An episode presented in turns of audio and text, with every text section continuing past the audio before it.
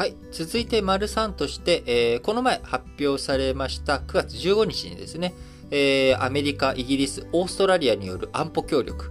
オーストラリアの A、 United Kingdom の UK、えー、 United States の US、この AUKUS を組み合わせた AUKUS という、えー、安保協力枠組みを創設するという発表がありましたが、この時、えー、最大のポイントとなったのが、アメリカとイギリスがオーストラリアに対して原子力潜水艦の配備、えー、技術支援も含めて、えー、豪州に、えー、アメリカとイギリスが原子力潜水艦、こちらの配備を支援するよということで、え、それと同時にオーストラリアは2016年にフランスと取り交わした、え、潜水艦の共同開発、え、こちらについて、え、破棄するということになったため、フランスがあこのアメリカ、イギリス、オーストラリアの連携、えー、そして自分たちにとっては契約破棄されたということに対してですね、えー、非常に反発を強めているということになっています。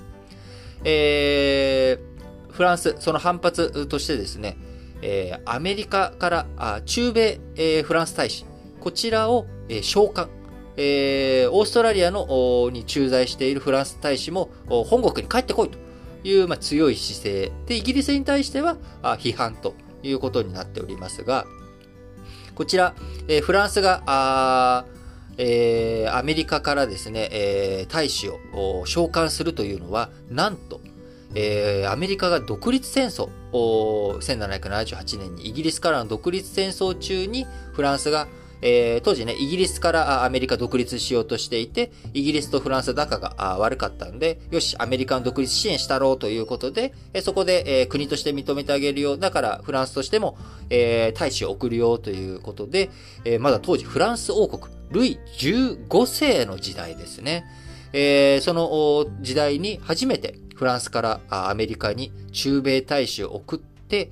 それ以降、一度も帰ってこいっていう、こういう、あの、喧嘩別れじゃなくて、あの、交代のとかの、交代とかでも基本的には最初に交代者が行って、で、そこから戻ってきてとかになりますし、まあ、あのー、その、休暇でね、本国に戻ってくるとか、まあ、こういったことは当然あったりとかしますけれども、えー、召喚っていうのは、もう帰ってこいと。お前もうその国にいなくていいよと。その国と外交関係のチャンネル、一旦ちょっと閉じようぜ的なね。これ結構すごい、あのカードなわけですよ。えー、それで、えー、ね、えー、イラク戦争参戦、アメリカとイギリスがイラク戦争やっていくぜっていう時にもフランス、おいお前らちょっと待てよと言いながらも、えー、アメリカとかイギリスからですね、大使の召喚なんかをやらなかったフランスが今回、えー、ちょっとこれはふざけるなということで大使の召喚にまで踏み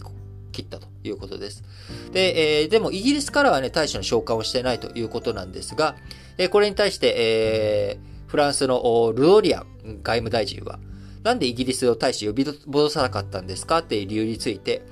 イギリスってのは常に日和見主義の国だ。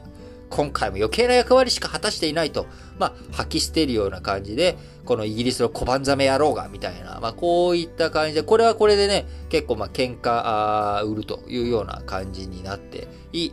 つつ、まあ、日和見主義ということから、まあ、イギリスの仲介を期待してというようなところもあるのかなというふうに思います。えー、特に今回、6月にですね、イギリスで、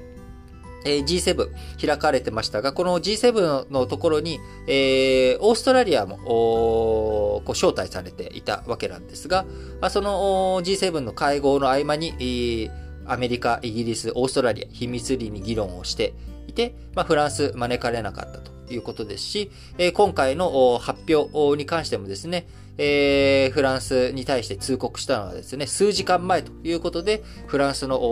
猛反発にえー、でね、自分たちの考えが頓挫するということを懸念して、まあ、フランスに対してあんまり、説明責任を果たさなかった結果、今、フランスの猛反発ということになっています。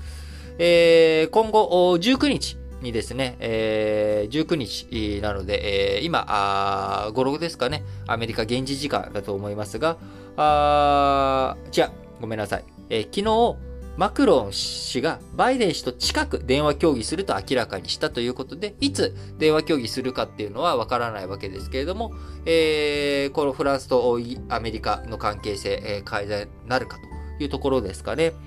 えー、今週は24日にワシントンで日本、アメリカ、あオーストラリア、インドのクワッドによる初めての、えー、対面式での首脳会談、首脳会議がワシントンで開かれますが、あを